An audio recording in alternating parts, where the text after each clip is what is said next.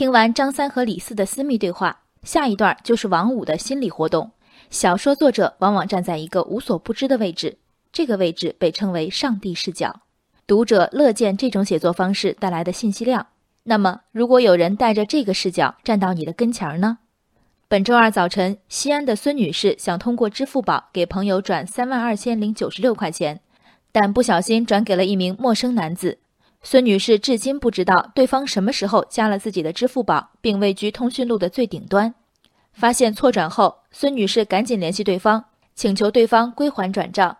几小时后，男子终于回复称只能还三万元，并赠送一句告诫：“吃一堑长一智，以后注意点儿。”一般来说。当你在小饭馆吃到一盘埋了两只蟑螂的菜，恶心干呕时，劝你吃一堑长一智的是和你同桌的饭搭子，而不是做出这盘菜的厨师。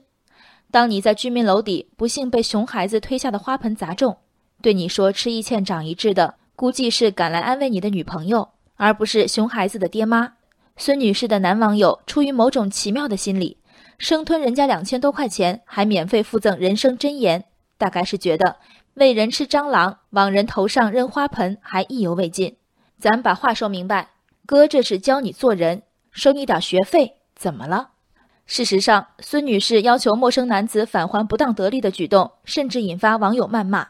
看看钱转过去了，就是人家的了，还三万已经不错了。以及你转给我试试，我就还你个九十六，满眼都是为学费的叫好声。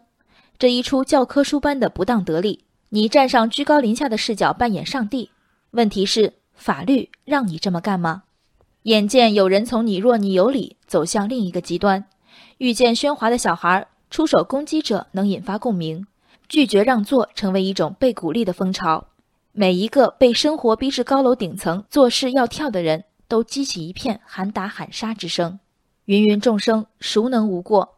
我们的戾气就那么重，对错误的宽容度就那么低吗？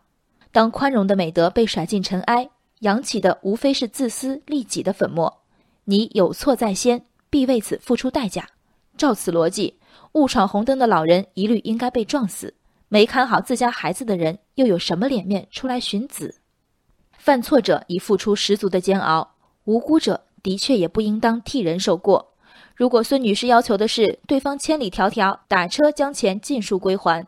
我不但支持这名爱给自己加戏的男子主动报价，我也支持他拒绝从天而降的麻烦，坚持孙女士自行前往取钱。现在呢，能在数秒内完成的支付宝网上转账，两千多元的成本是怎么算出来的？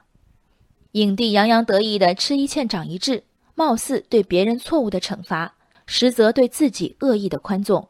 同为自然人，即使孙女士杀人越货。惩罚权也不在热情的网友手中，自封裁判还给自己开工资，想得很美。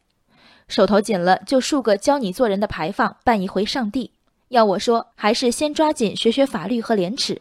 学完了你会发现，只要足够不要脸和不要命，民法里只教你挣着万儿八千的小钱，刑法才是你发大财的葵花宝典。到时候别忘了吃一堑长一智。人生海海，见微知著。我是静文。往期静观音频，请下载中国广播 APP 或搜索微信公众号“为我含情”。